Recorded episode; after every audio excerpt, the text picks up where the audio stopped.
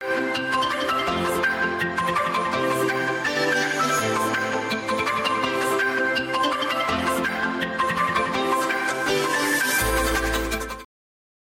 各位观众，大家好。本公司近日发现不肖人士擅自盗用本人范仲式照片，并伪造本人身份于赖上创立群益股票外汇期货群组，散布不实投资建议。本公司特此郑重澄清，本人及其他群益早安的讲师，并未经营任何赖群组或社群媒体，请投资人认明以下四个官方社群平台，切勿相信来源不明之消息。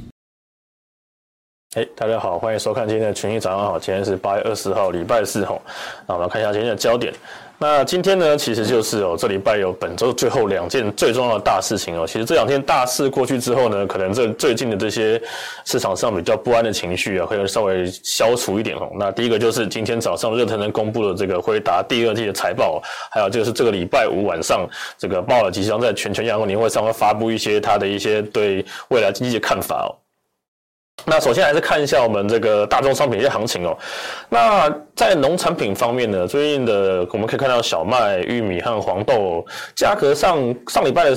较上面来说有点反弹了。那上礼拜的时候我们提到说，因为这个八月上旬的降雨的关系哦，导致这个这些农作物生长状况还不错，所以这个价格我们看到在上礼拜之前都是一些比较大幅的一个下跌的情况哦。但是呢，这个礼拜主要是因为我从上个周末开始哦，因为从这个天气预报，从上个周末开始看到说，主要是一方面，从周末开始它的降雨量开始下降。天气预报可以看到，这个美国中西部哦，它这个农作物的主要产区哦，开始这个从降雨图上几乎看不太到什么降雨了。然后再加上哦，最新的一些天气预报，我们看到说，大概一直从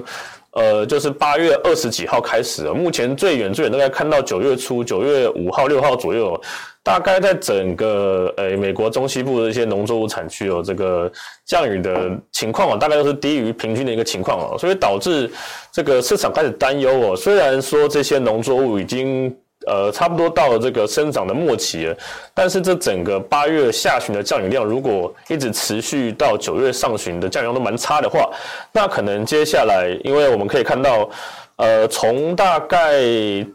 这个礼拜公布的这个作物生长数据哦，开始可以看到，因为上个周末有些影响的关系哦，这个作物的良率开始点下降。那预计今天晚上公布的这个作物干旱数据哦，应该会有一些蛮大的影响。然后到下礼拜，甚至下礼拜公布的数据呢，可能都因为这一两周这个干旱的情况要严重了，应该都会有对作物产生一些比较大的影响哦。那如果这种干旱状况持续下去的话，那可能到九月的这个最新的这个 WSD 报告哦，那可能会看到，因为当初这个八月报告公布的时候，本来就有一些下修啊。那个时候就觉得说，因为呃，美国农业部其实他没有注意到说这个。诶，八月上旬整个天气降雨状况好，导致这个诶农作物的良率上升的情况哦。但是发现结果到了八月下旬的时候，这个天气就开始变干旱了。那是不是到九月这个要公布报告的时候，那诶美国农业部可能数据参考到八月底嘛？那是不是又会因为这个八月底这个比较干旱的天气哦，导致这个数据持平或者去下调哦，导致这个市场上对这个良率的结果会有些担忧哦。所以我们看到大概最近的。小麦有些反弹哦，玉米有些反弹哦，那黄豆可能更是更大，因为如果这个黄豆产量继续下修的话，那对于这个黄豆这个整个美国的库存哦，将会有非常大的影响哦。再加上最近这个黑海那边也有一些比较不安定的事情发生哦，像昨天呃又有一些这个，比如说呃俄国的那些呃有些首脑组织啊被这个呃飞机被炸，然后还有一些呃。乌克兰报告说，这个俄罗斯有一些无人机有又去炸他们的这个诶、多瑙河、黑海多瑙河上面的一些港口的粮仓哦。所以，如果今天只有其中一项因素的话，可能还不会导致这些农产品比较大幅的反弹哦。但是在在天气这个比较干旱、降雨量比较差的情况下，再叠加这些黑海不确定因素，就会导致最近的这些小麦、米、黄豆这个多头涨势会比较激烈一点点哦。所以在这一波短期的这个天气预报，如果还没有看到它降雨状况恢复之前哦，那如果一直到这个九月初，它大概到九月，如果最后公布到大概九月十号、十五号这附近的降雨状况可能还是没有改善的话，那大概就可以几乎确定，在九月公布的这个美国农业部的这个供需预报，应该还是会维持上个月的这个数据，或者甚至去下调它的产量，那对价格来讲会是一个比较大的提振哦。那再下我们看下原油哦，原油最近也是自从到了大概八十五块之后，一直不断的下来了。那主要还是因为最近这个美国升息预期的担忧哦。那我们等下可以看到，这个最近这个殖利率跟美元的反应比较大哦。那主要是因为市场担心有这些升息的担忧可能会影响到整个市场这个经济的状况哦。那可能间接来影响到这个原油的需求，所以导致最近这个原油哦，因为这个升息担忧预期的增加，还是有一段比较大的下跌哦。那我们知道黄金的部分哦，黄金跟铜哦，最近有些反弹呐。那黄金其实最近是因为有些评，呃，美国像惠誉啊、标普有些评级机构开始降了一些美国银行的一些信评哦，还是各种不同的信评开始有一些降评的动作，导致这个市场上这个避险情绪开始有点增加，所以有些资金呢开始往这个黄金来移动。但是我们看。等一下，待会儿我们可以看到，就是整个升息预期还是有点居高不下的情况下，所以目前这个黄金的反弹呢，大概可能是比较属于一个比较跌深的反弹而已，大概不会持续太久了。所以大家可能还要关注一下整个黄金的走势，包括等一下讲到铜的走势，可能还是比较去这个诶比较下跌的一个情况哦。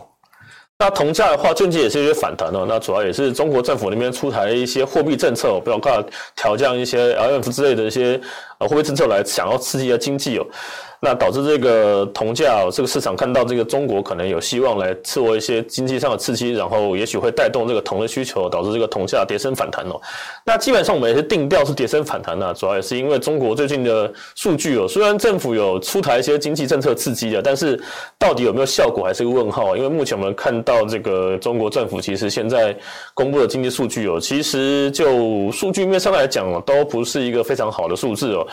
所以这些可能只是短期上，因为跌升之后啊，市场觉得说哦，终于也许有机会有带来一个反转，导致一个跌升反弹哦。但是长期上来讲哦，可能还是会，呃，大家可以看到这个半年线还是压在上面哦，所以可能还是会对铜价有一个比较大的一个压力在哦。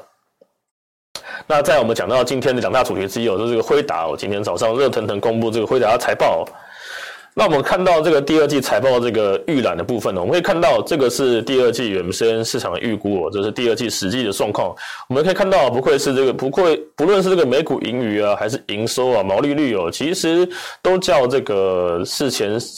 呃市场预估的这个数字有蛮大的一个呃高的预期哦。那在第二季的时候呢，本来市场是预期大概营收就一百一十亿左右啊，那实际上开出是一百三十五亿哦，高出这个市场预期的大概百分之超过百分之二十哦。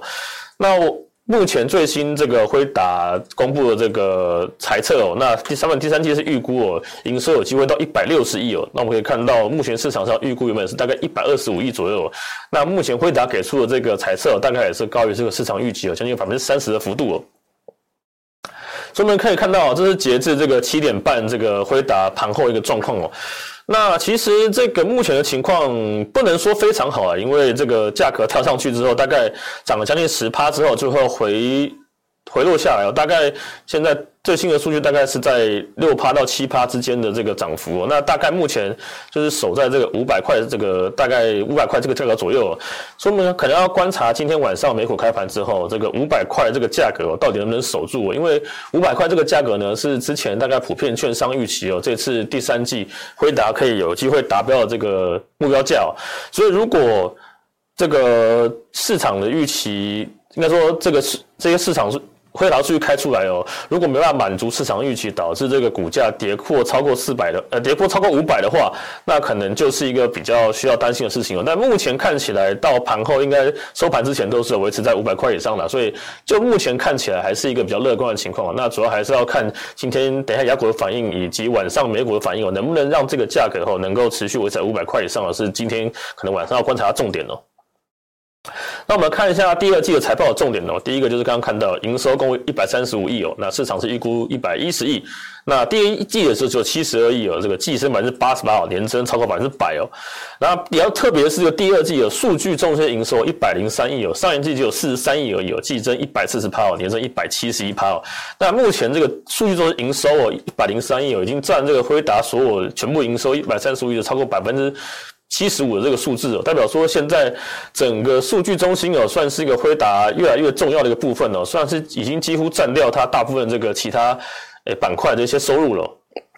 那我们看到第二季的毛利率开出来是七十一点二哦，本来市场预估就有百分之七十哦，上季百分之六十六点八哦，其实其实它在这个收这个新产品的收费上面是非常的暴利哦。大家可以想象嘛，这个毛利七成以上是什么样的概念？就是你买一卖一百块的东西，你成本就有三十块钱了，有，成本快三十块的成本三块钱的冰，然后你卖别人十块钱的这种感觉哦。所以大家可以想象哦，这个辉达这个赚钱，它这个独门生意哦是这个多么的这个。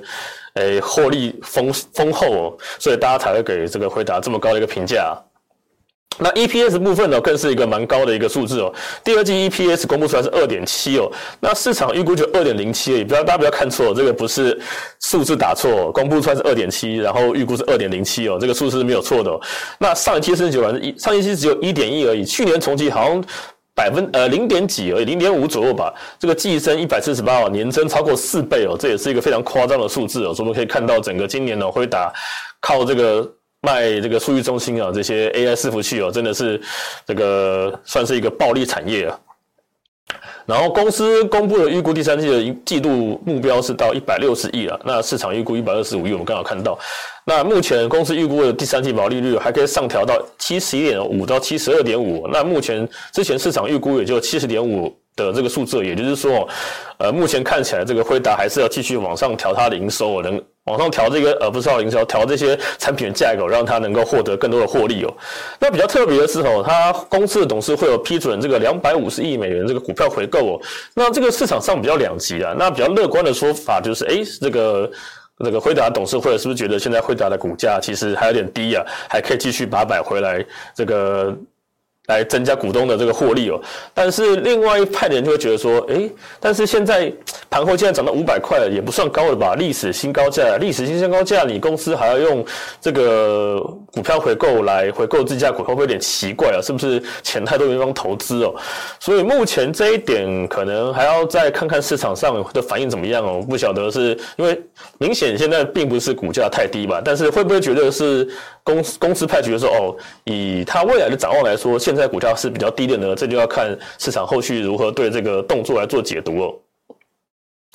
那我们看一下法说会上其他的重点哦。第一个就是中国方面哦，数据中心的需求，他也提到说，像阿里巴巴啊，或者是像字节跳动之类的，都有向他们购买一些这些呃 AI 伺服器的一些需求。那目前呢，数据中心的需求大概中国方面维持在二十到二十五趴这个左右，但是比较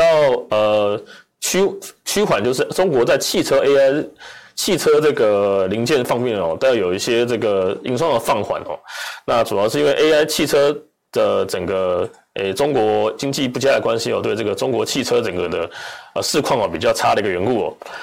然后对中美监管的部分哦，他们是说短期上啊，其实目前看起来美国对中国的监管哦，对他们的这个晶片和伺服器的出口影响。还不算太大，但是如果长期这个美国对中国持续监管下去的话，那可能就会受到比较大的一些营收上的影响哦。所以这个百分之二十到十五的营收会不会受到一个大幅影响哈？我们可能要持续关注接下来这个美国对中国到底这些高阶晶片以及这个 AI 伺服器的这些出货会不会有一些新的管制出来哦？然后辉达是说呢，因为接下来第三季是个开学季的到来哦，那对于这个笔电呐以及桌垫的需求是有希望做一个回升的。然后希望呢，接下来呢，将它的 AI 模型呢可以带入它的这个游戏的产品哦。然后黄仁勋是预估哦，目前呢全球数据中心的产值大概有将近一兆美元这个数字哦，算是一个蛮蛮大的一个产值规模，所以引引引发这个现在各家这个都。对这些数据中心哦，大概有一个比较大的一个追逐哦，然后再来是它推出了这个新版的这个 L 四十 S 的晶片哦，然后目前是说应该是不太会受到台积电这个产能的限制哦。那关于产能限制的这个部分哦，其实在法说会上好像没有听到有它特别对于这个产能的部分供应链的一些供应供给负面提到一些比较说多的说法，然后法人部分好像也没有对这一部分提出比较多的疑问哦。那目前看起来。辉达应该是对他整个供应链产能蛮有信心的了，还是说他跟他整个供应链合作还不错，所以这个说法下应该是蛮有助于最近这个台台股这边的这些 AI 伺服器的供应链的股票，应该是有蛮大的一个激励哦，因为只要台股只要说辉达这边持续有需求，那对于台股这边 AI 伺服器，能下多少单，那基本上台股这边台湾这边能够接多少单哦，那对于台湾这边的这些营收的。呃，获利增幅肯定还是有蛮大的激励哦。那辉达表示说，这个季度哦，主要就是因为一些大型的云端供应商客户，他有提到很多，包括亚马逊啊、Google 啊、微软之类的，都有一些比较大的一些呃，对于 AI 的一些基础建设要做，都宣布了一些大规模它的 H 一百的一些 AI 的基础建设设施，要帮他们这些云端做一些比较。大的一些扩充哦，所以导致它的营收哦快速的增增加哦。那黄天作为表示说，他觉得一个新的这个计算的时代已经要开始了哈。那全世界各地的公司呢，它都会开始从这个通用计算，也就是说比较普通一般的计算模式哦，向这个加速计算以及生成式 AI 做转型哦。所以他觉得说，未来哈整个这个诶生成式 AI 以及这个计算高性能计算这一块哦，大概是对他来讲算是一个嗯蛮有未来的一个一个。看法啦，他对于这块是抱有蛮大、蛮乐观的一些想法的。那最主要是哈，最近这个 ChatGPT 啊，这个生成式 AI 引爆了这个今年啊，对于整个市场这个对于 AI 技术的这个狂潮哦，那也是今年这个美股上涨的一个核主要核心概念之一哦。那辉达呢，目前在标普五百指数中的权重哦，接近百分之三哦，算是一个已经呃蛮大的一个权重了。它的股价涨幅哦，算是可以影响美股非常的。巨大，而且尤其是它的这个上上下下都影响到这个市场对于科技股以及 AI 这个产业的看法哦。那有这个彭博的估算说了，在今年纳斯达克哦，纳斯达克一百哦上涨百分之三十六点三这个累计涨幅中哦，辉达算是贡献最多的，将近百分之七的贡献哦。所以基本上哦，以下半年来讲哦，大概也如果没有一些新的一些呃题材出现的话，大概。这些 AI 概念股哦，大概还是引领接下来整个科技股，甚至美股或台股的这个涨幅主要的关键所在哦。好，再来第二点，第二个就是，呃，第二大家关注的就是全球央央央行年会哦。那这个是它举办的时间是从大概从今天开始到整个礼拜六，都是它在央行年会举办的时间。那然后地点是在这个美国华克明州这个 Jackson Hole 这个地方哦。那其实最重要的。啊，主题是在谈论这个美全球经济的结构变迁呢。那其实大家最关注的就是鲍尔，他预计是在礼拜五晚上哦，台湾时间晚上十点钟，大概这个时候会向这个全球的央行这些呃总裁啊以及员工工作人员来发表他对于这个全球经济结构变迁的看法哦。那大家预期里面也是会谈到一些他对于今年他整个今年或明年整个货币政策的一些走向的一些想法哦。那为什么大家这么关注这个全球央行年会哦？那主要是去年的时候，去年这个时候也是八月这个八月底的时候，去年谈。鲍尔说谈到效仿这个 Paul Volcker 哦，那 Paul Volcker 他是一九七零年代哦，他不计一切代价哦，还采用强力的这个升息方式压制通膨。他不管说今天经济会下滑怎么样，他是说你今天不把这个经济升息呃通膨一次升到位哦，那这个通膨不把升息这个幅度一次升到位哦，那通膨就可能就会不断的一个反弹哦。他因为这个鲍尔这个谈话哦，导致这个市场预期哦，接下来鲍尔会用一些比较强力的这个升息手段哦来压制通膨哦，导致去年八月一直到十月。连续跌了两个月，一个蛮大的一个股市的下跌哦，所以市场今年也会非常关注，说今年到底这个鲍尔会对接下来下半年哦这些呃央行的一些措施哦，央行政策以及货币政策有没有一些比较特别的说法哦？那我们可以看到，这个华尔街这个联准会传声筒的 Tim Nick Timmerus 哦，他之前有一个报道说，他说虽然这个美国通膨已经从最高的九点一有下滑到最近的七月三点二，但是哦，其实联准会的难题哦，似乎才刚刚开始哦，它里面的内部分歧比较越来越开始越来越大哦。那如果纯粹我们从数据来看哈，其实联准会通膨降低通膨的这个工作，大部分其实都已经完成了。那再可以说是这从一九七零年代以来最激烈的这个加息里面哦，这个美国通膨也是从九点一降到三点二，但这也产生了一个新的问题，就是到底最后从百分之三到百分之二这一段距离哦，要如何来降低哦？那目前呢，市场上认为哦，大概可能会有三种策略，第一个就是呃继续加息。然后把通膨迅速降到百分之二，就是类似采取这个 Powell 的做法哦，但是可能会造成经济软着陆失败哦，那是这个明天要选举，明年要选举哦，那这个民主党这边敢不敢让鲍尔来做这么激进的一些措施，导致明年的经济可能产生一些变化呢？这是大家可能要思考的一个问题。然后第二个就是维持当前的利率水准，并在明年或后年开始考虑降息哦，那可能要花大概两到三年的时间呢，才能把这个通膨率降到百分之二哦。然后市场上也有一些声音开始在想，如果把通膨降到百分之二的这个代价太大的话，那是不是干脆把这个通膨的目标改成百分之三，这样就可以解决所有问题了？那当然，目前看起来哦，第第一点，因为明年要选举的关系，感觉起来不太有机会哦。因为如果真的这样做的话，那明年整个经济如果产生一个比较大的一个影响的话，那明年选举大概大概民主党也不用选了哦。所以基于这个问题，基于这个关系哦，大概也不太可能采取一个太激烈的加息措施哦。那第三点的话，则是因为其实联准会的官员目前其实没有太多的提到要。改变这个通膨目标的一个策略哦，这有点像掩耳盗铃啊。反正呃，没办法改到，没办法降到百分之二，那就百分之三吧，百分之三也可以这个概念。那目前看起来，呃，联总会还是没有向这个通膨做投降的一个想法哦。所以目前看起来，第二点大概还是整个央行年会目前看起来，呃，鲍尔最有可能说的一个阐述的一个说法哦。那我们来看一下其他机构法人、经济学家对这个央行年会有什么看法哦。那这个有个纽约的经济。研究公司哦，这个经济学家他表示说，这个鲍尔相对于去年的演说中哦，两度对这个经济的痛苦提出警告，这个负面论调来说，他觉得今年鲍尔态度应该会是比去年要乐观很多了，因为去年这个通膨百分之。八百分之九的情况，那今年你是百分之三了。那其实鲍尔没有必要再用这么激烈的手段来做这些降息的动，来做压制通膨的动作，所以应该是相对于去年的讲法，应该是非常的会乐观很多了，并且可能在言谈中暗示说升息循环可能距离终点不远，这是比较乐观的说法。那但是像摩根大通的经济学家就认为说，他觉得本周的演说大概也不会透露太多的利率政策的方向啊，只会强调说，近期还是维持在这个限制性的一个通膨哦，直到经济数据显示这个通膨压力从经济中消除。然后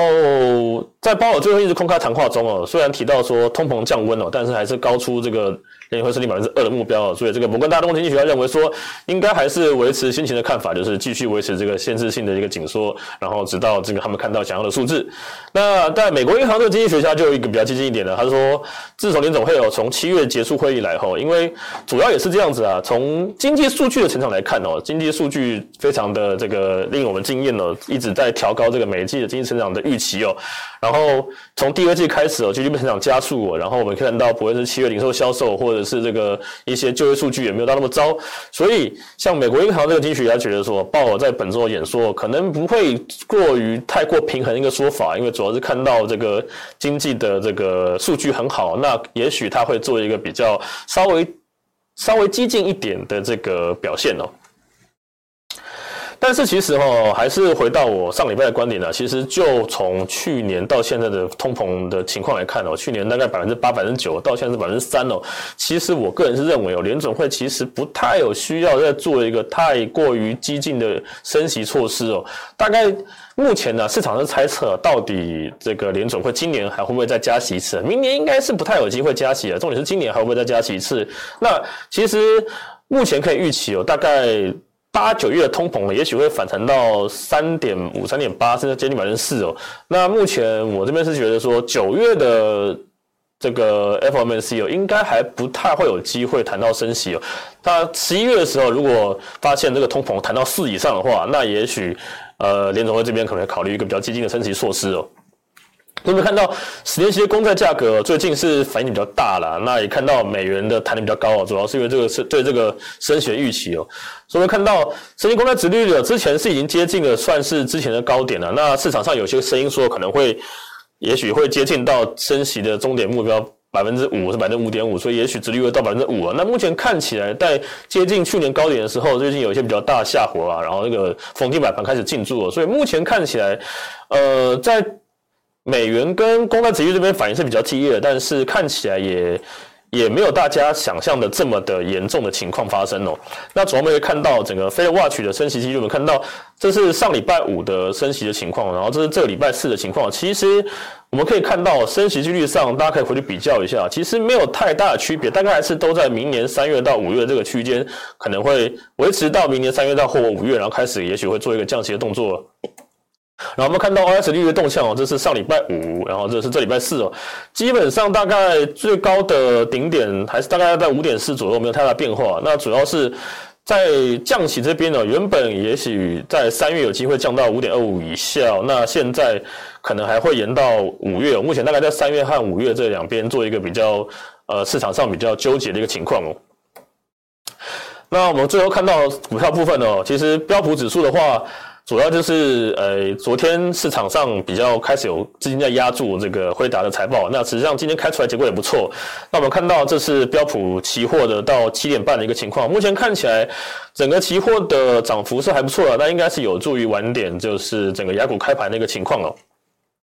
那道不论是道琼啊、纳斯达克以及费半啊，基本上都是对于今天这个。诶，辉达财报做进行一个压注哦。那 VIX 部分我看到，最近其实 VIX 还是在低档哦，所以其实市场对于不论今天的呃辉达财报，或者是礼拜五的央行年会，看起来其实是没有太大的一些担忧存在哦。然后德国跟法国最近呃有收一个比较，昨天收了一个比较黑 K 棒，主要是因为这个呃欧元区的 PMI 有些下降的关系哦。然后中国跟香港的这个情况还是蛮糟的，我们看香港恒生了，已经到一万七了，快要跟台股一样了。那韩国跟日本的话，其实昨天韩国是比较没有反应的。那日本日本昨天还是有一些呃比较大的一些呃对于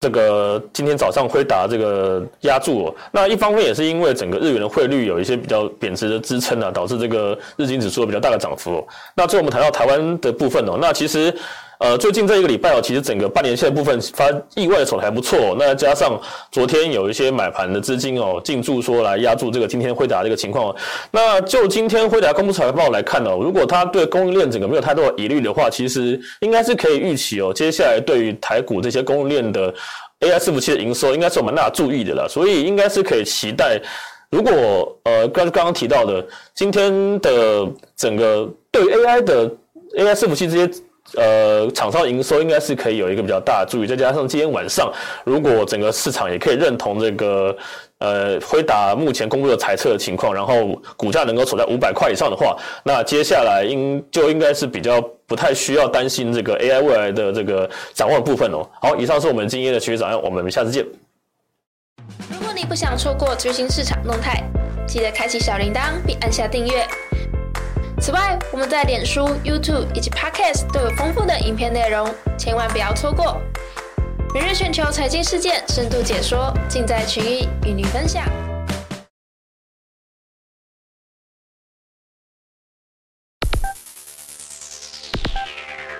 大家好，我是富邦投信杨怡宁，今天要跟大家聊聊巴菲特持续加码日本投资，插旗日本就趁现在。近期日股创下三十年来的新高。背后到底有什么原因？到底日本还值不值得投资呢？我们认为要投资日本就要趁现在。日本股市的体质已经有大幅改善。随着日股的代表东证指数回到一九九零年八月之际，大家更有感的部分可能是日币也回到一九九零年代水准。日币回到新低的同时，也代表自一九八五年的广场协议开始。因日币大幅升值而损害企业竞争力的现象，将转为因日币大幅贬值而支持日本企业的表现。贬值带来的物价上涨，然后近期也开始转成薪资上涨的动能，从坏的通膨变成薪资上涨。今年三月的劳资谈判，薪资增长率达到三个 percent，创下近三十年来最大增幅。在薪水成长之后，预期消费的动能也将加温。那这个基本面的改善呢，是否已经完全反映在指数上面？在日股的代表东证指数大幅上涨之后，以长期投资来看，目前日股的评价还在近年的评价区间下缘。日本在泡沫经济时期呢，呃，东证指数的本益比有到六十五倍以上，当时候的水位在呃一千五到两千八之间。那对比目前东证在两千一，预估本益比只有十四倍，这个差异非常的大。显见近期呢都还在一个评价的低档，那如果跟近年的评价区间相比，那今年评价较高的时期，像是二零二零年的十六倍，或是二零一七年的十八倍，相比之下，目前十四倍其实还在偏低的水位。我们看好日股在体质改变之后，将有较长的波段涨幅，建议投资人可以选择适合的商品切入。那投资日股呢，不得不注意日元。从新冠疫情低点以来，没有避险的东证指数呢，相较于有避险的东证指数，涨幅整整少了四十 percent。那主要是因为日股的强势来自于日币贬值，这个基本面上的分歧，使得投资日股必须要做汇率避险。股神巴菲特投资日股其实也有做汇率避险哦，用发日元债去买日股，避开日元贬值的风险。总结一下今天的报告，随着日股的体质大幅改善，目前呃日股以长线观点来看仍相对便宜。且这个被市场忽视已久、资金回补的趋势呢，是很值得期待的。建议大家纳入长期投资的观察名单，以定期定额或是择机布局的方式切入日本股市。以上是近期的市场看法，谢谢大家。投资一定有风险，基金投资有赚有赔，申购前应详阅公开说明书。